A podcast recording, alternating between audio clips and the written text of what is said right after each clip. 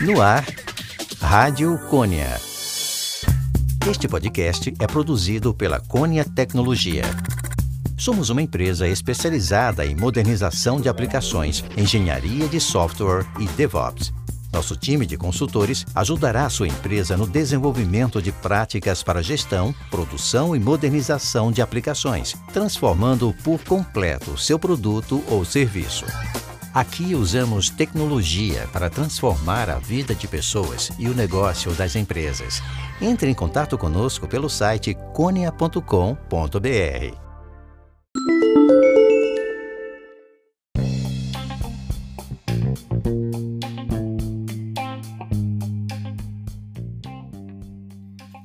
Olá, Coniano! Olá, Coniana! Bem-vindo ao podcast da Conia Tecnologia.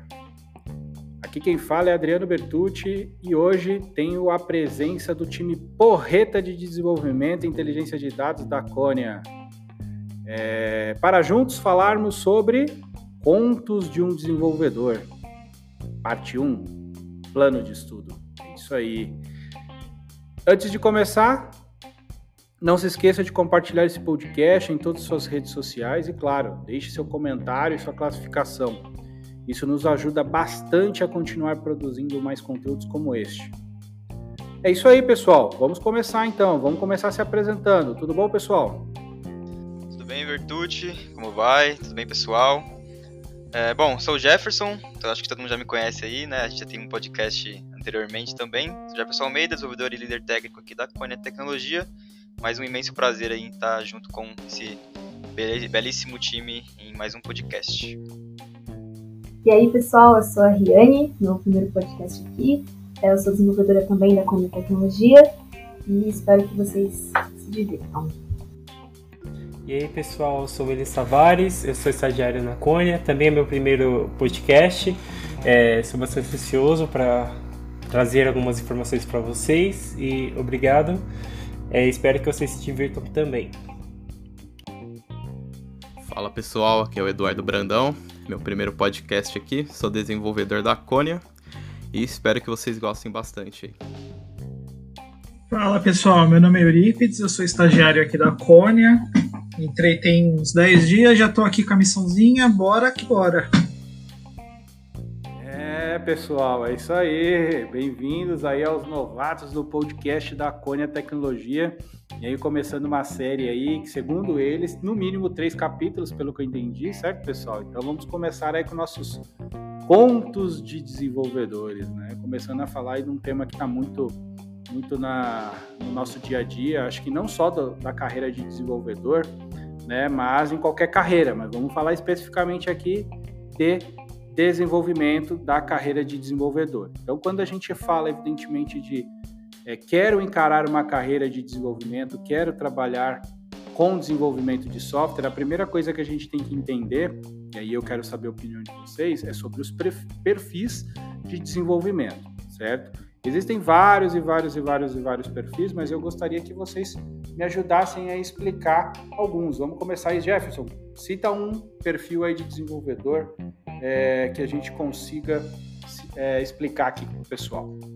Bom, vou começar citando com é, um perfil desenvolvedor de, tipo back-end, seria um, não, mais uma stack, é, onde o pessoal consegue sempre desenvolver alguma linguagem, ter é, já um pouco de conhecimento ali também, um outro stack que a gente vai acabar comentando, que é do front, e assim por diante. Então, ter sempre ali uma, uma, uma um pé, né, nesse, nesses dois caras, mas sempre tendo um entendimento um pouco ali de uma linguagem específica para esse para essa stack, beleza? Super bacana, é o famoso back-end developer, né, né? Uma stack gigantesca. Depois a gente vai entrar em detalhes aí. Eu gostaria de saber aqui quem é que pode me explicar mais algum, mais alguns perfis aí. Quem quer ser o próximo aí? Ah, posso falar um pouco sobre o front-end, né, que é responsável pela experiência que o usuário vai ter acessando a extensão, a aplicação web. Ele que desenha e é responsável por é, garantir que o usuário tenha uma boa experiência no seu site, ou na sua extensão, ou qualquer que for o ambiente. Perfeito. E aí, pessoal, o que mais nós temos aí de perfis de desenvolvimento que a gente possa citar aí pessoal. Quem quer falar o próximo aí? Eduardo Brandão? Pode ser você? Opa, Bertucci, pode sim. É, vou falar do desenvolvimento mobile. É um desenvolvimento aí focado para celular, onde abrange tanto do desenvolvedor front-end e desenvolvedor back-end. Mas tudo isso eles são focados para celular, criação de app, etc. É algo muito bacana. Show de bola. E aí, por fim, acho que eu, evidentemente são todos os. É, existem vários perfis, como a gente falou aí na mais tech de desenvolvimento. Mas por fim, a gente tem, quer citar um aqui que muita gente vai gerar dúvida. Vou pedir para a Riane citar. Riane, qual é o quarto aí que a gente tem para citar para o pessoal aqui dentro do nosso bate-papo hoje? É, esse aí é o famigerado full stack, né? Que nada mais é do que uma junção, por assim dizer, do back-end e do front-end. Muito bom, né? É o famoso full stack. Será que full stack existe ou será que ele é cabeça de jacaré, na verdade, né? Porque dizem que quem faz muita coisa não acaba não fazendo nada, né? E aí tem um outro, tem um outro perfil aqui que a gente decidiu aí é, citar aqui como um, um caminho a se seguir, a se estudar, e a gente, apesar de estar falando de perfil de desenvolvimento, muita gente vai achar estranho. Eu vou pedir para o Eurípides, aí Eurípides, qual que é o, o item, o último item que vai causar polêmica aí pra gente. O último item é o aquele lá que o Dev não curte muito, né? Que é o famoso QA, aquele que, que põe o dedo na ferida. Ele pega lá e, amiguinho, tem erro no seu código aqui, bora arrumar que não dá para subir para produção. Muito bom, muito bom. Aí agora pergunta para todo mundo e quem quiser opinar para a gente esquentar aqui o bate-papo. Por que, que a gente incluiu a stack de de QA, né, para um plano de estudo num, num, num, tema falando de plano de estudo para desenvolvedor. Quem quer, quem consegue me explicar isso? Bom, vou começar comentando, vou pedir até pro pessoal, é, os devs aí que tá com a gente, seguir nessa, nesse comentário, mas acho que todo mundo aqui entende que o QA tem um pouquinho, um pezinho ali bem, na, bem no dev mesmo, porque em certos momentos o QA também precisa automatizar alguma coisa. Então existem aqueles QAs que também é, não, não, não querendo insultar, mas que são os preguiçosos, que precisam realmente automatizar alguma coisa ali para otimizar o seu processo, que obviamente está super mais do que certo. Então acaba existindo sim é, um dev é, que, que possa, um QA na verdade, que possa entender de dev para poder fazer essa automatização, esse tipo de, de otimização do seu processo de trabalho. Então esse, esse foi um dos motivos aí que a gente pensou em incluir esse cara. Fora que, embora seja profissionalmente justiçado pelos desenvolvedores, é uma área de extrema importância, né? Porque imagine você liberar um, um código sem testar antes. É, os custos para uma empresa, depois de lançado, achar um bug pode ser enorme, pode ser mensuráveis. E esse profissional está aí para garantir que esses tipos de empecilhos acabam acontecendo no futuro. Exato, até porque o desenvolvedor por si só geralmente não consegue tá? também testando o código que ele desenvolve, né? Geralmente, quando você fica muito tempo né, desenvolvendo algo, ou um pouco tempo também, mas a sua cabeça acaba ficando muito focada naquilo, você já acaba entrando na linha de como é o desenvolvimento. Então, por exemplo, você acaba não pensando em outra opção, né? Outro, em outra forma de de estar tá testando aquilo que você desenvolveu. Isso aí, ao mesmo tempo que eu odeio eles, eles principalmente, mas eu amo de qualquer forma, porque eles aí testam nossos códigos e assim é, possibilita aí é, nós publicarmos sem erros nossos apps meio que uma relação de, de amor e ódio, mas é duas faces da mesma moeda, porque não tem como você subir um código sem validar ele. Para validar, você precisa do cara de QA, mas você precisa de um cara de QA supimpa também, não precisa, não pode ser preguiçoso. É, é concordo. Legal, todo... é, geralmente é mais ódio. De todo mundo. Eu acho legal a opinião de todo mundo, porque você vê que tem opinião diferente. Eu senti um, um rancor na, na fala do nosso amigo Eduardo. Eduardo, eu não entendi. Eu odeio eles, velho. Como assim, cara? Como assim? Coitados que as, cara. Ninguém, cara. É... Mas brincadeiras à parte, isso que é legal do bate-papo, né, velho? Todo mundo tem opiniões diferentes e se coloca. Eu só acho que seria interessante você explicar esse amor e ódio que você falou que tem aí, que ficou interessante agora. O pessoal quer saber o que que é, né? Bom, ao mesmo tempo que eu odeio, eu amo, sabe? Porque pensa, você fez um código ali, ele vem e te apresenta um monte de erro. Você fica, puta, mano, ferrou. Vou ter que arrumar todos esses erros. Mas isso é muito importante. No fim, tudo dá certo, eles testam lá, você arruma e tá tudo maravilha. Acaba ferindo o seu filho. Você gerou um filho e ele feriu seu filho, né, cara? Exatamente. Mas ó, pensando, pensando pro outro lado, já parou pra pensar assim que você só vai começar a desenvolver um código bom quando você percebe que você tem que desenvolver bem pro QA não, não encher seu saco? Isso é verdade. Ó, mas eu, eu tenho, um, tenho um ponto a colocar que vocês estão metendo problema, mas não tem nada a ver, tá? Você tem que, tem que colocar na cabeça, desenvolvedor é uma praga, por isso vocês estão falando mal dos caras. É, por que, que eu acho que a gente colocou, e eu concordei inclusive em colocar aqui na nossa pauta, falando um pouquinho do, do, do, do QA como uma stack, inclusive, que tem desenvolvimento. Porque assim, um bom QA, um QA de verdade, que vai, quer seguir a carreira, quer crescer na carreira de, de QA, de teste, ele tem que saber codar. Ele tem que saber criar código, ele tem que saber desenvolver, porque senão ele vai ser, não vai ser um QA de verdade, se é que eu posso dizer assim, vai colocar entre aspas aqui.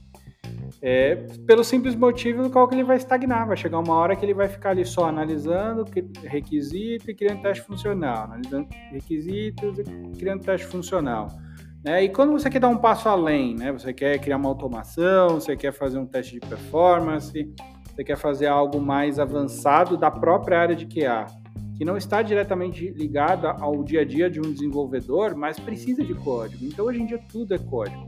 Né? Toda empresa hoje é uma empresa de desenvolvimento. Ponto. Seja ela qual for, toda empresa é, portanto, todo profissional tem que ter um perfil um pouquinho de, de código. Eu diria até pessoas que não são técnicas, né? Pessoas de outras áreas, áreas financeiras, áreas de publicidade, marketing. Por quê? Porque hoje em dia tudo está no computador e quanto mais você entende de código, mais você tem facilidade de trabalhar, né? Exatamente. E agora, explicando, falando um pouco do que há para as outras stacks também, é, como um todo, né, como front, back, mobile, como o pessoal comentou, é, sempre existe também os testes unitários de cada, de cada stack. Então, front tem seus testes, uma forma de você otimizar seus testes também, utilizando código, utilizando desenvolvimento. O back-end, principalmente, acho que o back-end é um dos mais fundamentais que o pessoal começa iniciando os testes unitários, aprendendo a fazer esse tipo de teste. É, e também o mobile. O mobile realmente também tem seus próprios testes, no caso, mais automatizados, né? Para esse tipo de stack. É, mas é, esse tipo de esse tipo de, de analista, esse tipo de, de stack é sempre fundamental um, um, um, pouco também de conhecimento quanto a ele. Legal, nós estamos aqui em uma, duas, três, quatro, cinco pessoas, seis pessoas comigo, claro. É, agora vem a dúvida. Cada um tem uma habilidade, cada um tem um, é, um, um perfil, né? Então nós falamos aí do famoso front-end, e aí foi explicado aí por todos que é a pessoa responsável por trabalhar na parte de front de uma aplicação, seja web, seja mobile ou o que for, tá? Que é responsável por toda a inteligência da interface, pessoal de back-end, né? Que faz toda ali a, a parte de serviços, de lógica que está por trás do negócio de qualquer aplicação. A gente falou também do famoso full stack que o mercado está falando muito, que é a união aí do front-end com o back-end, ou seja, uma pessoa que conheça dos dois. É difícil, eu diria que é quase impossível ser especialista nos dois, mas beleza, o mercado gosta de inventar essas coisas. Mobile QA. Aí nós temos seis pessoas aqui. Eu gostaria de entender, senhoras e senhores, quais são os perfis de vocês e como, principalmente, vocês encontraram. Falaram assim, poxa, olha, a minha especialidade ou aonde eu quero seguir, é para cá que eu quero olhar, aqui que eu quero criar e aqui que eu quero me tornar especialista. Eu gostaria de saber de um por um de vocês qual é a área que vocês escolheram, qual stack que vocês escolheram para se especializar e como vocês chegaram a essa conclusão, né? E o que, que vocês buscam no estudo de vocês para se tornar especialista nisso. Vamos começar aí pela Riane, por exemplo. Riane, você é uma desenvolvedora front-end, back-end, mobile, QA ou full stack, ou nenhuma das opções. Conta aí um pouquinho para a gente da sua escolha, da sua história aí. Bom, Adriano, é, é, com certeza eu me identifico mais com o back-end. Eu não vou falar que, que sempre foi assim, né? Eu não vou falar que foi paixão à primeira vista, porque quando eu comecei, eu confesso que eu tinha bastante medo do, do back-end, eu via uma, muita lógica, eu via uns comandos que, quando eu via assim, por exemplo, comparado com o HTML, por exemplo, né, uma linguagem de marcação, que você geralmente vai aprendendo ali no início, que você vê e que você acha mais, mais tranquila, porque realmente é bem mais tranquila. E aí depois que você começa a entrar em, em loop, em funções mais iniciais, né, que você vai aprendendo, é, acaba dando assim um, um, um, medo, de certa forma, você vê um código sim, simplista, não simplista, mas mais simples de se entender com HTML, depois você vê a parte de lógica e tal, e dá um pouquinho de medo. Mas no decorrer do tempo eu comecei a ver, a achar um tanto quanto entediante é, a parte do, do front-end. Eu queria um desafio ainda maior. Aí eu comecei a desenvolver um pouco mais em back-end, comecei a fazer alguns projetos que realmente envolviam mais lógica, algumas coisas mais complexas, e acabei me, me apaixonando bem mais pelo back-end. Não descartando, eu acho o front-end muito importante, é, mas o back-end já faz parte do meu coração já. tá apaixonado aí sim. É, é aquilo que a gente fala, né? Toda qualquer provisão a gente tem que conhecer um pouco de tudo. Então, quem desenvolve back-end, front-end, sempre vai mexer com o, com o oposto também e vai ter experiências em todas as áreas, nessas stacks que a gente falou. É que realmente ser especialista em todas, é, eu acho, acho difícil, não sei o que vocês acham, mas acho muito difícil. Então, é natural que uma pessoa goste mais, né, se adapte melhor a uma dessas stacks e acabe, evidentemente, direcionando a sua carreira, o seu plano de estudos para né, essa stack. Né? Então, agora eu queria saber de mais uma pessoa, né, que é o nosso amigo Eurípides. Eurípides, você se encaixa em qual stack dessas que a gente falou? Por quê? E o que, que você está fazendo aí para como que você chegou a essa conclusão? Olha, eu me encaixo mais também com a Riane na parte de, de back-end, porque eu, eu, tenho mais afinidade com a questão de lógica, de desafio, eu gosto mais do desafio. Mas eu não, não falo assim que eu, que eu gosto simplesmente, não, eu descobri que eu gosto. Eu fui lá, eu testei bastante front-end, eu cheguei a testar alguns frameworks tal, para descobrir que eu gostava do, do back-end. Eu acho que o caminho para você descobrir o que você gosta é você pesquisar um pouquinho de cada área. Pesquisei um pouquinho de QA, pesquisei um pouquinho de DevOps, pesquisei um pouquinho de front e back. Então, o caminho é testar. Você só vai se encontrar testando e aprendendo. Não, não, não tem outra saída. Só que é como você disse. Hoje em dia não tem como você fugir, você precisa saber um pouquinho. Por mais que você seja back-end, você vai integrar, então você precisa ter um pouquinho de conhecimento do front. Você vai fazer teste unitário, então você precisa ter um conhecimento básico de QA. Você tem que ter muito a cabeça aberta, você não pode defender tudo com unhas e dentes. A sua, a sua paixão pelo back não pode ser como um time de futebol. Você tem que ter a cabeça aberta e disposto a aprender. Mas é só testando mesmo. Impressionante, é isso aí. Bom, vamos lá. Jefinho. Diga aí, cara, você é um cara full stack? Você é um cara front-end? Você, você, tem cara de ser full stack, Jeff. Não, Diga que isso. Nós, um pouco da sua, da sua vida e da sua decisão de carreira. Bom, é, como você comentou, não tem como a gente acabar sendo especialista em todas. Então, conforme, conforme a gente foi, conforme eu fui desenvolvendo né, na, durante a minha carreira, eu encontrei mais afinidade ali com o back-end mesmo. Então, sempre, sempre gostei muito de C Sharp, né, .NET. Então, como ele é mais voltado, também tem a ASP.NET que é mais particular também desenvolvimento é, web. Mas eu sempre gostei bastante ali da, da de desenvolver com back-end, fazer API, essas coisas. Sempre curti bastante. Achei mais. É, tive mais afinidade quanto a esses, esses pontos. Mas nunca, nunca descartei front-end, nunca descartei mobile. Nunca, nunca descartei fazer alguns testes também. Sempre, sempre é, é, é exemplar, né, também, ter esses conhecimentos de front-end e outras áreas também, outras stacks. Então, assim, é, digamos que eu sou apaixonado por todas. Eu sou apaixonado pelo desenvolvimento, pelo desenvolvimento em geral. Gosto de, de todas as áreas. Você vai ficar em cima do muro, velho. É, não, não mas eu vou... qual que você é o quê? Back-end, você é front-end, você é full stack, você é full stack. É não, isso, sou então. full stack não, que isso. Gosto de todas, não, mas eu não? tenho mais afinidade com back-end, beleza? Só pra, só pra é. sair do muro aí. Você, você direciona seus estudos, então, pra stack de back-end. Exatamente. Isso aí. Entendi. Fica em cima do muro, velho. Não sei por que, que as pessoas têm medo de falar que é full stack, cara. Não tô entendendo. É, bom, vamos lá. Eduardo Brandão, diga aí, cara. Você é um cara full stack? Você é um cara. O que, que eu sei, é, Eduardo Brandão? Não, Bertucci, sou cara back-end. Back-end é minha paixão, mexer com parte funcional aí do código. Em particular, eu acho bem mais fácil que o front-end. Vou contar uma história aqui que eu pensava que o front-end era somente CSS, HTML. E bom, nisso eu achava super fácil. Depois descobri a realidade, Angular, React, etc. É uma parte que eu apanho bastante. E bom, graças à ETEC eu me apaixonei por esse back-end. Back-end é.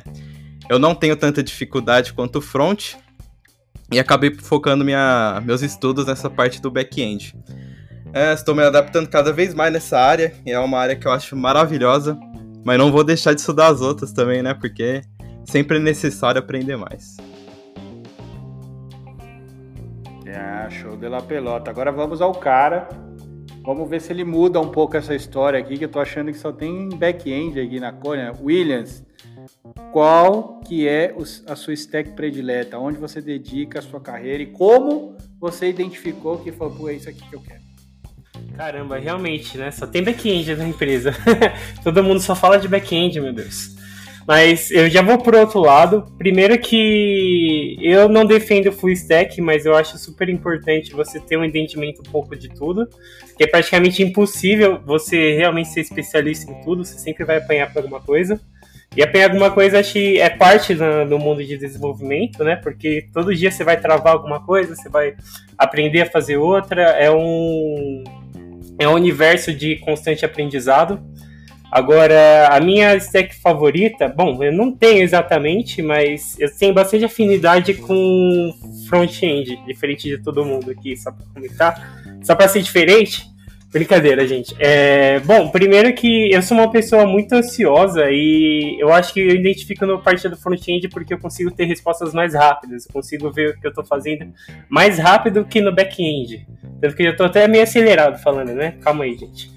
Bom, é, a parte do front-end eu acho super importante para começar, porque a primeira coisa que você vai notar quando você entrar numa aplicação, você vai acessar, seja o que for, o back-end vai estar por, tudo por trás, mas vai ter tipo uma cortina, né? E essa cortina seria toda parte do front-end. Agora, eu acho super importante também outras stacks como o mobile, que é uma coisa que vem crescendo bastante. A parte do front-end ser essencial, assim como o back-end é uma coisa complementa a outra. Show de la pelota, show de la pelota. Pelo menos temos um, uma pessoa um pouco diferente aí, né? Que, que, com, do, que tem muito back-end aqui na Cone, etc, né? É, bom, eu não vou falar, eu, eu, vou, eu vou dar meu ponto de vista e a minha, minha experiência aqui um pouco também, né? Para que não fique, afinal, também desenvolver por um bom tempo. É... Eu passei por um pouco de tudo, trabalhei por um pouco de tudo, sou mais velho aqui de todos na sala, mas é... minha especialidade também sempre foi em back-end, né? É... Mas eu trabalhei bastante com front-end. É... Por quê? Pelo simples motivo que uma aplicação não adianta ela ter simplesmente um back-end perfeito e funcional. O que vende para o cliente não é o back-end, é o front-end. Eu já peguei muitos lugares que o cara faz um front-end fantástico, depois que a gente nem consegue às vezes replicar isso para dentro de um código, mas o cliente olha aquilo lá e fala, puta, é isso que eu quero. O cara compra de encher os olhos. Sabe tipo aquela pessoa que come com os olhos e não com a boca? Então o cara vai comendo, comendo, comendo e nem sabe se está com fome, se não está mais. É mais ou menos isso. Então o front-end para mim é uma parte super importante, né? Eu não sou especialista, eu não, não domino a, a stack de, de, de front-end. Minha especialidade é, sempre foi é, back-end, tá? Mas o front-end, eu acho que ele é até às vezes mais importante para o negócio, não estou falando tecnicamente, mas para o negócio ele é importante é, de uma maneira acho que até maior, justamente por causa da compra, da vontade do cliente em querer o teu produto de software, tá? Porém, na minha, na minha experiência, no meu dia a dia, eu tive que correr atrás e me especializar na parte de QA também, na época. E foi justamente essa especialidade ou esse estudo, essa stack que eu comecei a estudar, quando eu falei assim, putz, olha, eu preciso disso para até melhorar o meu desenvolvimento no dia a dia. Então, quando eu comecei a estudar técnicas de qualidade, é, partes de qualidade para código, boas práticas de código, boas práticas de desenvolvimento, automação de teste, uma série de coisas, sem dúvida alguma, a minha, a minha, a, a, o meu dia a dia de desenvolvimento melhorou. Tá? Então foi uma coisa que eu como desenvolvedor, muito desenvolvedor, falaram, ah, não vou aprender isso. Mas quando você joga o teu olho um pouco para QA, tá? Ele passa em todas essas stacks que a gente falou de desenvolvimento e ela te dá um plus até de carreira, de conhecimento faz com que você produza um código melhor. Então é importante, não porque, ah, eu quero virei ah, não, não é isso que eu estou dizendo. Simplesmente estou dizendo que o, o, entendimento, o estudo da stack de, de QA, tá, fez com que o me, a, a, minha especialidade, que é desenvolver código, ficasse de uma maneira é, mais aprimorada e melhor, tá? Então acho que acho que essa é a dica aí para a gente é, encerrar aí esse, esse perfil. E como que você encontra o seu? É vontade. Eu entendo que Tô ali, tô no dia a dia, tô trabalhando. Você vai treinar, você vai passar por todas essas stacks, você vai conhecer tecnologias que são relacionadas a essas stacks e evidentemente tem um pouco de aptidão, um pouco de facilidade. Eu, por exemplo, eu sei dizer se um front-end está bonito, está feio, sei dar opinião e sei falar o que tem que fazer, mas se pedir para me fazer, eu não sei. Então, mas isso é o que? É dom, é jeito, é maneira e acho que cada um vai dar aquele estalo na hora que passar por cada tecnologia. Certo, galerinha? corretíssimo, é isso aí. Então, tá bom. Bom, então falando aqui em plano de estudo, eu queria a ajuda de vocês agora para que a gente, é, antes da gente falar de cursos, etc., a gente conseguisse direcionar o pessoal que está escutando a gente para tecnologias né, que eles precisam se atentar. Olha, se eu for olhar para o mundo de front-end, eu tenho que estudar um pouquinho dessa tecnologia por causa disso, disso, disso, dessa tecnologia por causa disso, disso, disso. Evidentemente que existem milhares, tá, pessoal? Então aqui é impossível a gente citar todas, mas vamos tentar aqui citar para eles uma, uma, uma, algumas tecnologias mais direcionadas a cada stack de desenvolvimento para que esse plano de estudo seja montado e depois na descrição aí do podcast a gente deixa um site bem bacana com algumas informações para vocês estudarem. Vamos começar então pelo front. Então, como tudo vê front, vamos falar aí, vamos falar. Eu vou, eu vou pedir para o Eurípides falar e vou pedir para o Williams também falar, tá? Então, porque o Williams é nosso único garoto front aqui, né? Então, Williams e Eurípides, vocês querem aí comentar um pouquinho? Ajudem nosso, nossos garotos e garotas de front-end aí a planejar o estudo deles, por favor. Olha, eu acho que front-end é bem assim, é bem a santa trindade, vamos chamar assim. Você tem o HTML, o CSS e o JavaScript. Você tem que focar 100% nisso. HTML e CSS bem tranquilo, assim, não, não é difícil de aprender. JavaScript, você tá aí, você tem que aprender, e depois que você aprendeu o JavaScript, aprendeu a manipular o DOM, aprendeu como funciona a linguagem, aprendeu a orientação objeto ali em JavaScript, que não é tão fácil, tão difícil, você tem que partir para um framework. Aí você tem os, os reis do mercado, que seria o Angular e o React. Aí você vai, vai de afinidade do que, que você prefere. Eu acho que resumidamente é isso. Só você tem que focar nessas três coisas e o próximo passo é o framework. Aí é individual de cada um, sei lá, testar e descobrir o que você gosta. Legal. Williams, quer complementar aí? Opa, Quero sim. Ah, bom, primeiro, antes de tudo, eu acho que a primeira coisa que você precisa trabalhar, independente de se de for é, back-end ou front-end, é Git. Git, não necessariamente ele é um GitHub, mas, meu, tudo que você vai precisar, você vai precisar versionar, vai poder criar versões disso para até voltar ou refazer alguma coisa, ou melhorar outra, ou até para armazenamento. Então, eu acho o GitHub e o Git super importantes para se ter no seu arsenal, né? Agora, referente à trindade que o Euripides falou, eu super concordo. Eu acho que HTML, CSS e JavaScript são a base hoje em dia no mercado, embora eles não são os únicos, né? Porque junto com eles tem um monte de outros pacotes e ferramentas que integram, integram, integram o JavaScript, o HTML e CSS. Tem os, os pacotes, tem as bibliotecas, tem, tem React, tem Vue, tem o Next, todas dentro de JavaScript e são indispensáveis de se comunicar, né? Com o JavaScript você chega a programar até em mobile agora com React Native Então, são ferramentas muito importantes e hoje em dia eu acho que são essenciais para front-end. Show de la pelota, show de la pelota. Bom, então o que eu estou entendendo, eu gostei da, da analogia da Santa Trindade aí que o Eurico falou, ficou bacana, foi fácil de entender.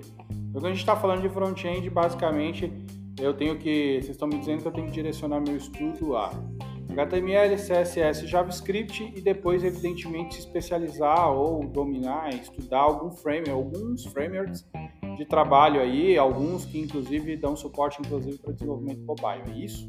Correto? Alguém quer complementar alguma coisa? Bom, é, sinceramente, você não precisa dominar nenhum framework. Se você dominar JavaScript, você domina já praticamente tudo. Tanto que até surgiu uma piada, né, que o JavaScript puro é chamado de Vanilla JavaScript, por causa dessa onda de frameworks. Mas sinceramente não muda nada, tipo, é, continua sendo JavaScript, independente do que você está mexendo. Pode mudar uma sintaxe ou outra, mas no fundo, no mundo, no fundo, no fundo, ainda é JavaScript. Show pela pelota. É, bom, vamos avançar aqui, vamos falar agora do nosso famoso back-end. Então, poxa, eu quero estudar back-end, quero me tornar um desenvolvedor que conheça back-end aí de, de ponta a ponta. Então, poxa, como que eu monto um plano de estudos para isso? Para isso eu vou pedir o apoio aí inicial da Riane e depois é, Jefferson e Eduardo quiserem complementar ou qualquer outra pessoa, fique à vontade. Riane, o que, que um desenvolvedor back-end tem que se preocupar em estudar? Bom, eu acho que para início, assim, tem que começar ali pelo, pelo mais básico, né? Que é a internet em si. Né? Entender como a internet funciona, entender um pouco de HTTP, HTTPS, a diferença, saber também né, questão browser, DNS, essas coisas mais relacionadas a é, endpoints, por assim dizer, né, navegadores, esse, esse início. E também é sempre bom, antes de começar direto assim no back-end, pelo menos na minha assim, também ter um, um, um conhecimento básico de front-end, né? Saber um, um, pouquinho de CSS, um pouquinho de JavaScript, um pouquinho de HTML. Claro que nada impede você também de já saber bastante, né? Quanto mais, quanto mais conhecimento, melhor. É, e a partir daí, eu já diria que já é um bom passo para você já estar tá, é, pegando alguma linguagem né, para estar tá aprendendo, né? seja ela uma linguagem funcional, né, uma linguagem orientada a objetos, e ao mesmo tempo, né, seria legal também já estar tá vendo um pouquinho de GitHub, né? tem, tem o GitLab, que é o laboratório de aprendizagem do Git, e por aí vai. Né? Você quer comentar um, um pouquinho aí também, Eduardo? Opa, Riane. Bom, se vocês quiserem se tornar um bom profissional aí, vocês têm que aprimorar suas habilidades também C Sharp, Java, Python, etc. Tem diversas linguagens aí no mercado hoje. Aprimore essas habilidades, coloque seus projetos no Git para ter um portfólio bacana aí. E tente integrar suas aplicações aí no SQL, MySQL. Você vai ter também uma noção de banco de dados, isso aí vai te tornar um grande desenvolvedor. É, vale a pena citar também que a gente também tem, tem dois lados, assim, né? dois tipos de, de banco de dados, né? Que são os relacionais e os não relacionais. Uma coisa que eu acho que eu aprendi depois, né, é que geralmente quando a gente começa, a gente começa a aprender por bancos de dados relacionais, né, como SQL, MySQL. E eu, eu quando eu, depois de um tempo, né, eu aprendi sobre bancos de dados não relacionais, como foi o caso do MongoDB, e eu achei bem engraçado o fato de que aprender um, eu percebi que aprender um banco de dados não relacional é bem mais fácil do que aprender um, um banco de dados relacional, sabe? Isso foi uma coisa que eu percebi e depois de um tempo até fiquei me perguntando. Pô, mas por que as pessoas começam a aprender geralmente pelo, pelos relacionais, né? Porque cursos, porque colégio, né, faculdades, assim, geralmente direcionam aos relacionais. Vocês acham? Sabe por que isso? Eu tenho uma teoria. Eu já dei aula bastante em escola técnica, já dei aula em faculdade, graduação, pós-graduação. Simples, as pessoas aprendem isso desde sempre. Os bancos de dados não relacionais, eles são é, um pouco mais novos do que os relacionais, né?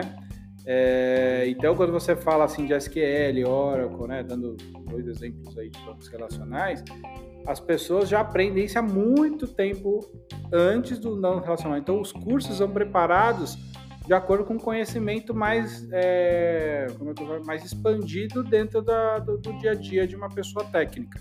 Tá? Mas não é complexo, é um, são conceitos diferentes que realmente, é, quando você põe para estudar, é, é, importante. Então, eu digo, você que está montando seu plano de estudo, está escutando a gente, não se assuste, né? Ah, na faculdade, no curso, sei lá, que você está vendo fazer isso, busque a informação, porque o banco de dados NoSQL também é muito importante para vocês. É, Jefferson, quer complementar alguma coisa aí, cara, da sua experiência de, de back-end aí para o pessoal estudar? Bom, é, a gente acabou falando bastante coisa aqui quanto ao back-end, né? Porque é um conteúdo bem largo, bem extenso mesmo.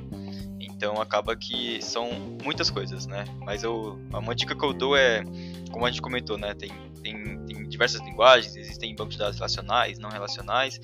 Não procure ver tudo, tudo no momento, né? Tudo na hora. Tentem sempre dar, um, dar uma, uma olhadinha. É, pega um pouquinho ali, depois você ah, começa a entender um pouco melhor, você vai pode dar uma olhada em outra, outra, especi outra especificação ali de banco de dados, etc. Mas sempre tentem focar em alguma coisa para dar uma estudada, beleza? Não fique tentando atropelar muitas coisas uma em cima da outra. É, show de bola. Bom, pessoal, o mundo de, o mundo de TI como um todo, todo mundo sabe que é muito amplo, é muito gigante. Então, foquem, montem um plano de estudos, se organizem e, e avancem nessas stacks, tá? Para que a gente possa realmente é, ganhar esse conhecimento aí. Então, gente, é, não querendo ser contra todo mundo, né? Mas acho que antes até de dominar uma linguagem, é muito importante você dominar a lógica da programação. A lógica acho que vem antes de qualquer linguagem e com um domínio de lógica você vai pegar fácil qualquer linguagem. Fora isso, é só sintaxe que vai diferir de uma linguagem para outra, mas o principal é sempre a lógica. Coisa que eu apanho até hoje, para ser sincero, mas estou estudando para isso, né? Vamos que vamos. Ah, isso é verdade, bem, bem lembrado, cara. Acho que o princípio básico de qualquer stack de desenvolvimento, quando você vai mexer com código, é saber resolver problemas. Então, um pensamento lógico que vai conseguir fazer chegar do outro lado. Eu, eu, brinco que assim, eu nunca fui um expert em matemática, mas quando você desenvolve um certo raciocínio lógico, às vezes ele te ajuda a resolver certos problemas. Né? Então é bacana, bem lembrado aí realmente, William. E, e a dica que eu, que eu dou para todo mundo, isso eu dou para os meus alunos na pós, etc., eu falo assim, ó, não se contente em ficar arrastando o botãozinho para a tela, tá, gente? Busquem saber como que as empresas, como que as ferramentas foram construídas para que você conseguisse pegar um botão e arrastar para a tela, tá? Se a gente se contentar em arrastar botão para a tela, a gente não vai virar um desenvolvedor, seja front-end, seja back-end ou o que for. Nós vamos virar arrastadores de botão, tá? Então tem muita gente que na hora de criar algo novo, se esse algo não está semi-pronto, a pessoa não consegue, tá? Por justamente para não ter uma lógica não entender a, o back-end, né? Quando a gente fala do stack back-end é muito maior. A Yane citou alguns exemplos aí para vocês estudarem, mas ele é muito maior, porque você tem que entender tudo que está acontecendo por trás de tudo que você está fazendo. Você clica num botão salvar de um simples cadastro, tem uma série de coisas por trás que executa, né? É bem bacana. É, só para facilitar aí o pessoal que está escutando, é, a gente vai deixar depois aí na descrição do, da publicação do podcast, tá? Uma um link tá, com alguns modelos, algumas sugestões de roadmap. É um site bem bacana que o pessoal aqui na Cônia é, encontrou e divulga aqui internamente. Eu acho que é bacana para você que está começando a estudar, seja ela qual stack for dessas que a gente falou, tá? Back-end, front-end, a gente até citou mobile que há no começo, não vamos detalhar ela aqui. Depois a gente vai deixar o link para vocês para que vocês possam é, navegar e ver o mundo de coisas que a gente tem que estudar. Não se assustem, tá? Vamos, vamos por partes, né? Que nem diria Jack. Então, montem o plano de estudo de vocês e estudem. Pensando em estudo, uma vez que eu tenho um plano, eu tenho que estudar, eu tenho que correr atrás. Né? E aí a gente está falando de inúmeras possibilidades no mercado. A gente está falando de cursos, tá? milhares aí de cursos bem direcionados, específicos, a gente está falando de preparatórios de certificação, a gente está falando de graduações, pós-graduações, cursos técnicos, etc, etc. Eu queria entender de vocês, né? Qual a importância disso? E qual foi a importância disso para a carreira de cada um de vocês? Ou está sendo para cada um de vocês? Né? Então, poxa, onde que eu busco a informação? Onde o Jefferson busca? Onde que a Williams busca? O Williams busca, a Riane busca, o Eurípides, o Eduardo? Onde vocês buscam conhecimento? É num curso? É numa graduação? É num técnico? É numa pós-graduação? Ou é numa mescla? Vamos começar aí agora pelo meu amigo Eduardo. Eduardo, aonde você busca conhecimento e aonde você deixa, qual dica você deixa para o pessoal aí que quer é, agora com plano de estudos correr atrás e aprender? Bom, Bertucci, eu em particular, eu busco conhecimento aí na Lura, que é um site que tem diversos cursos. Hoje em dia nós temos diversos sites aí com cursos gratuitos. Então, tem muitas pessoas que comentam que não tem dinheiro e tal para estudar, mas é uma desculpa porque com a diversas oportunidades que temos em, hoje em dia, todo mundo tem como estudar, fazer curso, tirar certificações. É algo de extrema importância para crescer no mundo de TI, porque pode ter certeza, se você entrar nesse mundo, uma coisa que você nunca vai parar é de estudar. Sempre tem algo novo aí para estudar, então nunca deixem de estudar, sempre procurem aprender coisas novas, porque é essencial na nossa carreira.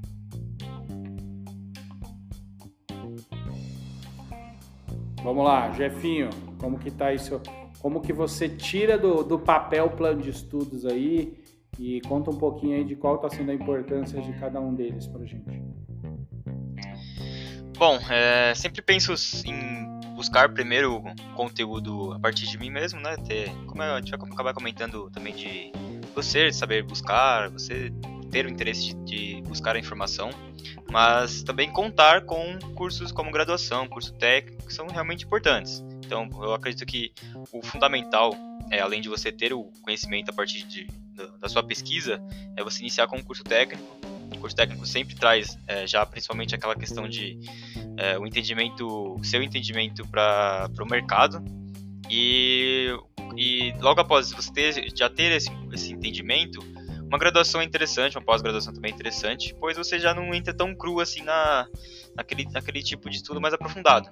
Então você já começa a entender, já entende um pouco melhor, já, já consegue desenrolar um pouco melhor aquele tema que você vai ser abordado nesses, nessas instituições de, de graduação e pós-graduação.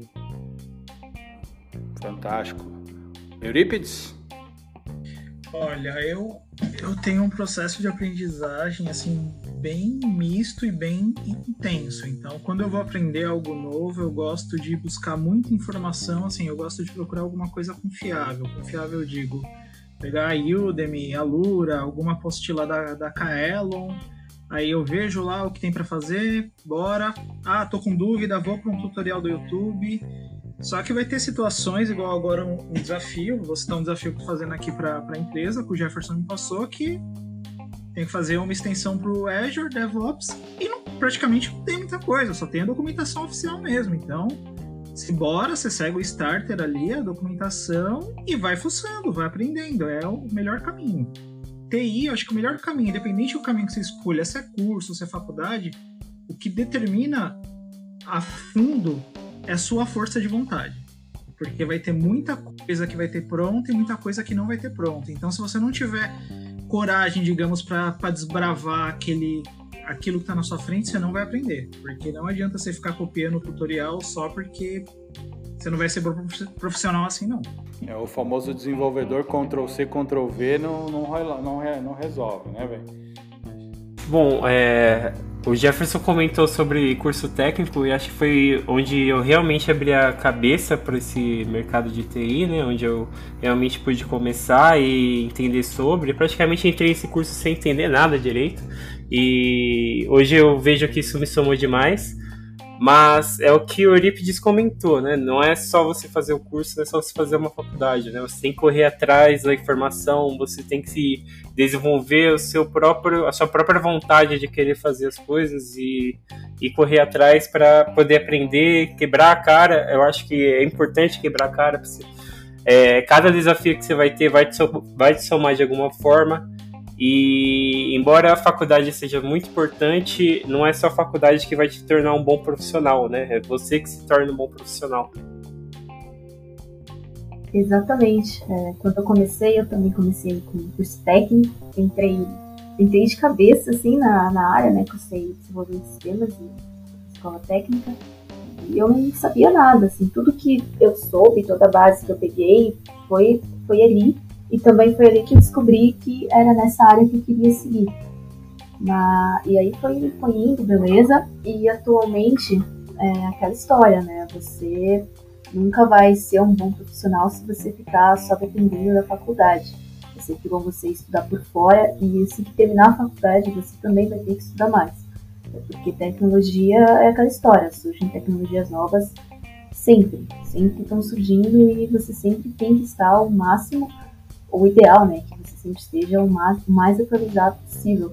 É, uma coisa também que eu gostaria de salientar que vocês citaram, no caso do Eurico, como o Eurico citou, foi a questão da, de ler documentação, né, de pegar documentação para ver. É, eu sei, porque eu também faço isso às vezes, mas eu vejo que muitos devs, principalmente, acabam preferindo ver tutoriais no YouTube, acabam preferindo ver alguns artigos né, ter o, o, o conteúdo de certa forma mais mastigado, por assim dizer, ao invés de entrar na documentação de algum, algum conteúdo, algum elemento, simplesmente por preguiça. Né? Não sei, pensam que a documentação é muito complexa ou que vai ter muita coisa que não vão conseguir entender. Eu já passei por isso, né? Eu, eu falo porque eu já passei por isso. Ultimamente eu estou evitando ao máximo essa prática. Eu quando eu quero fazer alguma coisa, mas eu não sei como fazer, eu vou atrás da documentação. Tentei procurar documentação, né? Porque tem coisas que realmente não, não tem documentação, a documentação dá para entender muito bem, mas é, eu acho que a primeira coisa que a gente tem que começar é pela documentação, porque é ela que vai estar tá dando um direcionamento melhor, porque é, aquilo foi escrito hum, para aquilo que você está pesquisando, né? Então é realmente muito importante.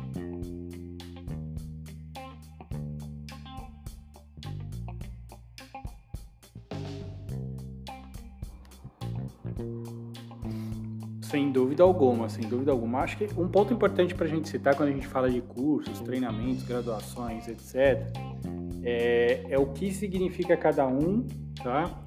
É, porque na verdade todos têm a sua relevância. Conhecimento você nunca joga fora. Tá? Então você faz um curso rápido, você está ganhando conhecimento. Você faz um curso mais longo, você está ganhando conhecimento.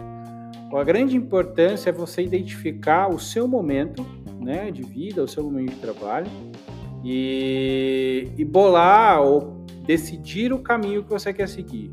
No fundo, no fundo, todo mundo, todo desenvolvedor vai passar por todos esses tipos de estudos e de graduação, tá? Então, você vai fazer cursos curtos, você vai fazer cursos mais extensos, você vai se preparar para certificações, você vai fazer graduação e você vai fazer pós, assim esperamos, né? Que todos façam. É, não significa que todos vão fazer, mas o ideal, quem busca conhecimento, sempre acaba passando para isso. Então, a gente tem que saber direcionar. Então, poxa, curso, na minha visão, vou dar minha opinião aqui, vou fazer um curso, eu quero aprender uma coisa mais rápido, tirar um conhecimento mais direcionado, poxa, eu quero fazer, um, um, aprender sobre C Sharp. Então eu não vou querer aprender C Sharp na faculdade. Desculpa, ninguém aprende C Sharp na faculdade. Tá? Então você vai, pode buscar um curso, por exemplo.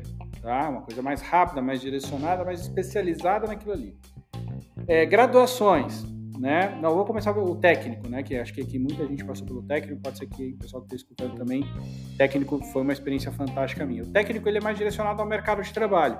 Então, ele é muito focado nisso. Então, geralmente, um curso técnico, a grade dele ele é preparada para é, que o profissional saia dali para atender as demandas do mercado. Então, geralmente, o dia a dia ali do, da, daquela região, daquele local, né, a, a, escola tem a capacidade de montar uma grade que atenda aquelas necessidades, para que a pessoa saia dali e já esteja preparada para ir trabalhar. A graduação, ela é uma coisa mais direcionada à pesquisa, né? É, o bacharelado, vamos dizer, uma coisa mais focada à pesquisa. Ah, eu não vou, não é que eu vou aprender. Sim, você vai aprender, mas você vai aprender muita coisa e coisas até um certo nível, perfeito? Depois disso, você vai ter que correr atrás. Então, eu diria que assim, todos têm sua importância, não deixem de estudar, mas o grande ponto que vocês citaram aí, só que com outras palavras, é seja autodidata, saiba estudar. Então, saiba aprender, saiba, sei lá, seja lendo, seja ouvindo, seja ensinando, não importa, seja autodidata, né? Qualquer desenvolvedor que queira se tornar um cara bom, uma pessoa boa no que faz, ele tem que ser autodidata. Eu queria saber se vocês concordam ou discordam disso. Quer falar, Eduardo? Bom, pode ser. É... Bom, ser autodidata é muito importante, concordo com você aí, Bertucci, porque a pessoa começa é, a ter seu próprio esforço particular, começa a realizar pesquisa, buscar material necessário para seu aprendizado. Isso é muito bom, cara, porque a pessoa para de depender da outra e começa a se virar mais sozinho. É, nessa época de pandemia, principalmente, é muito difícil nos comunicarmos aí e com essas pessoas que têm dificuldade acaba. É... Putz, perdi a palavra. Respira, Beleza. cara, respira. Mas bom, basicamente é, pessoas que dependem muito de professor, é, gestor, etc. Estão tendo muita dificuldade nessa pandemia, porque. Ah, beleza, Jefinho. é que eu tava lendo o chat, eu pensei que ele tava falando comigo. E? Enfim, gente, eu me perdi todo. Calma, cara, fica nervoso não. É... Cara, o Jefinho, Jefinho, tudo bem, vai. Agora fala você, Jefinho. Ô, oh, droga. Deixou o cara. Você, você, quebra o coração do nosso nobre amigo Eduardo, cara. Ele é apaixonado por você. Deixa, deixa o Euripides falar, ele queria comentar, deixa ele comentar. acabei cortando ele sem querer. Não, de boa, de boa, fica na paz. É, eu queria falar assim, que, que o pessoal fala muito de ser, ser autodidata, só que isso não é uma coisa que você, você aprende na escola. E a nossa nosso sistema de ensino ele não direciona muito para isso. Você, você é acostumado a ter tudo mastigado. E quando você cai para essa área de TI, que você realmente precisa ser autodidata para valer mesmo, não é ninguém tá falando aqui, não é uma coisa soberba, é uma coisa realista. Você todo dia tem que aprender, você tem que fazer coisa que você nunca fez na vida. Então você precisa ter muita disciplina. Eu acho que o foco para você ser autodidata, você não vai virar autodidata do dia para noite. Você não vai. Você, você tem que descobrir como sua mente funciona, quais são seus gatilhos. Se você aprende mais ouvindo, escrevendo, fazendo, vendo tutorial, e você tem que pegar aquilo e aplicar para o seu dia a dia. E você tem que ser muito disciplinado. Então, antes de você querer ser um autodidata, você tem que fazer uma reflexão sobre você, seu estilo de aprendizado, se você é, é comprometido com você mesmo, se você senta para estudar, se você estuda, ou se você senta para estudar e abre o YouTube, esquece da vida, vai pro WhatsApp, esquece, você não vai aprender assim. E é uma coisa que eu, que eu tô vendo mesmo, que faz, faz muita diferença. Igual Vou puxar aqui um assunto, entre aspas, que a gente não falou, mas metodologia ágil. Eu tô vendo esse, esses 10 dias o quanto eu tô sendo mais produtivo depois que eu comecei a aplicar isso no meu dia a dia. Então, realmente, você tem que ter muito foco, muita disciplina. aí. virar autodidata é você virar chato, você falar não para as outras pessoas, para as distrações. Eu diria que, até complementando, desculpa cortar aí, eu sei que vocês vão falar, mas é, é o famoso não existe falta de tempo, existe falta de prioridade. Então cada um tem que se direcionar, mas assim, se vocês se contentarem a simplesmente aprender o que vocês ensinam, ou que é ensinado dentro de um curso, ou dentro de uma faculdade, de um técnico, o que for, vocês não vão ser, ser só os melhores. Tá? O, o, conhecimento vai muito além disso, então é, essa, essa reflexão que o Euripides citou aí, essa prioridade que você tem que ter, é a prioridade por uma coisa que vai te dar esse futuro, esse conhecimento, então foquem nisso e estudem. Vai, bora lá. Williams, que ia falar? É isso? Manda bala. Pode, pode ser, pode ser, posso falar sim. É, bom, acho que para completar, né, a autodisciplina e que envolve ser autodidata, primeiro envolve autoconhecimento. acho que ficou meio confuso, mas eu vou explicar. Bom, você primeiro precisa se conhecer, saber o que você gosta, o que você não gosta, para poder saber o que você pode priorizar. Porque só dessa forma você não vai perder tanto tempo com distração. Você precisa saber o que você. Se, você precisa se conhecer para poder saber o que você precisa focar. É, ter bons hábitos e procurar ser organizado, porque acho que a organização é super importante no seu dia a dia. Como o Euripides falou sobre os métodos ágeis, né? Você precisa ser procurar ter uma rotina que seja mais organizada, onde você se acha mais fácil e você consegue é, organizar seu tempo para ter um horário fixo de estudo, ou de repente não precisa ser fixo, mas que você consiga estudar todo dia. E caso você não estude todo dia, pelo menos você descobre mais em relação a isso e que você consiga sempre ir crescendo. É, com o seu auto, como que eu posso dizer, é, seu autocontrole, né? Sua autodisciplina. Alguém quer completar? É, não vou completar nada, vocês estão dando um show. Vou deixar a Riane falar agora. Manda bala, Riane. Yanner. Autoconhecimento e. Você falou do autoconhecimento. Ai, qual foi a palavra do branco? Não, não foi autocontrole, foi. Organização? Isso, organização, exatamente, exatamente. Pronto, voltando. É, isso, exatamente. Eu acho que o, o autoconhecimento e a organização são duas palavras-chave nesse ramo, mas que partem do desejo principal, que é a determinação da pessoa em querer estar se tornando um profissional melhor, né? um programador melhor, um analista melhor, seja o que ela for. Eu acho que a partir do desejo que você tem em estar tá querendo evoluir, você consegue ter, por exemplo, acho que é um papo de boteco, relaxa. calma. Ah, calma, tá, tô calma, tô tranquilo. É que faltou a cerveja, é, né, Ficou faltando. É, enfim, eu acho que a partir é, da determinação da pessoa em querer estar alcançando determinada posição, é, se veem como se fossem duas chaves, que é o autoconhecimento e a organização. Porque a partir do momento que ela se organiza, ela e ela também se conhece, ela já conhece, consegue propor um, um plano de estudos, assim, ir estudando. O que eu vejo normalmente, e o que eu passei também, é que muitas pessoas no início da carreira, elas tendem a ser bastante afobadas com aquilo que elas, que elas querem de verdade, sabe? E o que eu falo em ser afobado é querer receber alguma coisa para fazer e já sair fazendo, assim, correndo para terminar logo e ficar bastante tempo nisso, sabe? Passar do horário, ficar bastante tempo nisso mesmo. É uma coisa muito comum, eu passei por isso, também já vi outras pessoas passarem. E isso é uma, uma situação um tanto quanto. É um tanto quanto peculiar, porque você fica batendo a cabeça, você pensa, meu Deus, eu não tô conseguindo fazer isso. E chega no dia seguinte, você acorda e, e resolve em menos de 10 minutos. Né? Isso é uma situação que você, se você parar para pensar bem, às vezes você sabia fazer isso desde o início, só que você estava tão focado em fazer, você estava tão já vidrado naquilo que o seu cérebro simplesmente não conseguiu mais é, cogitar uma outra maneira que você poderia ter cogitado. Então, eu acho que você se conhecer e saber os seus limites, você ter um tempo para isso e também ser organizado ao ponto de seguir uma rotina para estar tá estudando são é o ponto chave para estar tá se tornando um bom profissional. E bom, é... né, pessoal? Acho que assim, uma, algo fundamental também, além de além de você já entender todos esses conceitos que o pessoal comentou, você se, se conhecer, conhecer como você, como é melhor o seu, seu nível de aprendizado, lendo, escrevendo, etc. E até mesmo aplicar fórmulas para o seu dia a dia. Acho que o, o, uma das boas técnicas é você já começar a melhorar sua pesquisa.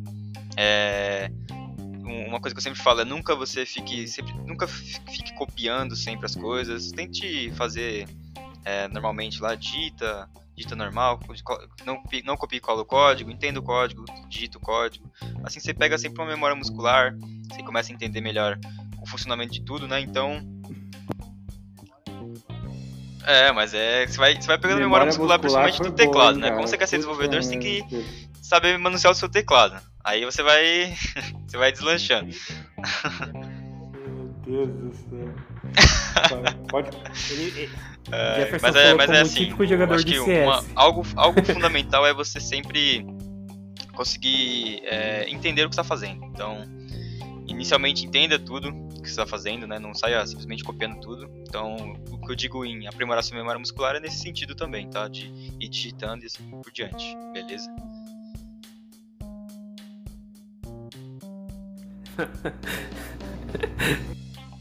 É isso aí, legal. Isso aí eu vou, vou guardar, vou anotar aqui para mim, memória muscular para programador. A dica, assim, vocês estão escutando a gente já há mais de 40 minutos, né? E a melhor dica de todas é crie uma memória muscular de desenvolvedor. Depois nós vamos lançar inclusive um curso com o Jefferson aí, criando sua memória muscular. Desenvolvendo seu JavaScript mental e muscular. É, vamos fazer isso.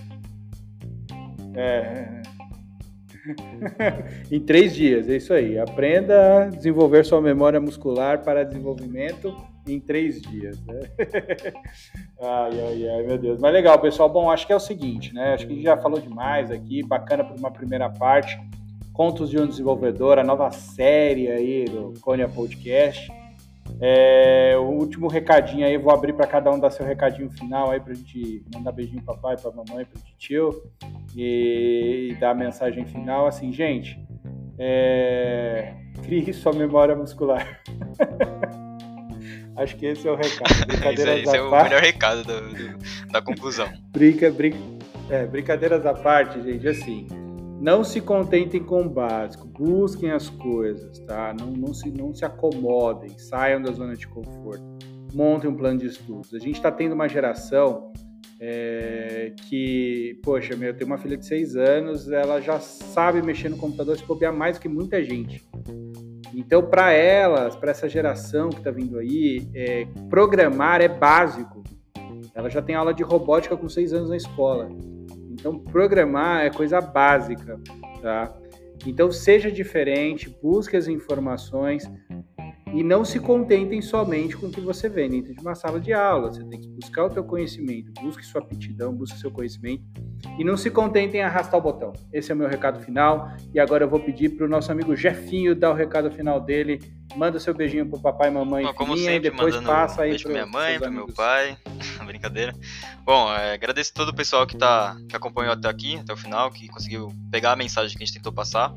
Então espero que seja de grande, de grande é, conhecimento, né? Esse, essa, esse podcast que a gente passou. Então que seja útil para vocês.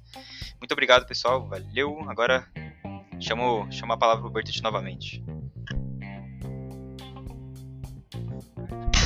É, não, comigo, caramba, já falei demais aqui. Vamos manda deixar o Williams encerrar aí. Williams, manda seu beijinho aí, cara. Bom, eu queria primeiramente agradecer a Deus. Não, brincadeira. Obrigado, pessoal, por ter escutado a gente até o final. Eu queria dizer que foi uma honra participar. Esse foi meu primeiro podcast. E eu espero que venham muito mais além desse. Muito obrigado. Isso aí, Eurípedes, seu primeiro podcast na Cônia. Manda bala, Eurípides. Pô, cara, eu queria agradecer meu pai, minha mãe, a Xuxa, o Alan Turing. Brincadeiras à parte, eu queria pessoal, parece muita coisa que a gente falou, mas vai um, uma pecinha por vez aí, um dia de cada ah, vez. Você denunciou sua idade agora falando dando beijinho pra Xuxa, hein, cara? Só falou você faltar beijinho, beijinho, pau, pau, aí ferrou, velho. Aí ia estar lascado. oh, aí, aí, aí Eduardo, seu recadinho final aí pra gente encerrar. Opa, queria agradecer meu pai, minha mãe aí, né? que é agradecer a todos aí que acompanharam. Uma dica aí pro pessoal, estudem. Acredite em vocês mesmo aí que tudo é possível, basta se esforçar. É, isso aí. Bom, pessoal, só antes da gente encerrar aqui, eu não, eu não vou chamar a Riane, porque a Riane chutou o cabo de energia lá, ela desligou a máquina dela. E infelizmente ela caiu do nosso podcast bem na hora de dar o beijinho para a mamãe e para o papai dela. Né? Então fica aqui o, o agradecimento da Riane. Depois a gente pede para ela escrever uma declaração final para todo mundo, a gente bota na descrição do podcast para vocês. Tá bom? Mas antes da gente encerrar aí, então, Obrigado pela paciência de todos, por o tempo. Espero que vocês tenham gostado do, do bate-papo. É legal. É, não se esqueça de compartilhar esse podcast com todo mundo. A ideia é que a gente bater papo mesmo, contar algum, algumas histórias, alguns contos, tentar passar um pouco da nossa experiência do dia a dia. Então, compartilhe esse podcast com todo mundo nas suas redes sociais. E seria super importante se você pudesse deixar o comentário aqui embaixo o que você achou, né, para que a gente consiga até direcionar, é, trazer novos assuntos, temas semelhantes. Isso vai nos ajudar bastante a produzir conteúdos como esse, tá bom, gente? Valeu. Então, muito obrigado. Até o próximo podcast, até o próximo Contos de um Desenvolvedor. Grande abraço para vocês. Valeu. Desenvolva sua memória muscular. Desenvolva sua memória muscular. Beijos. Tchau. Valeu, tchau, tchau.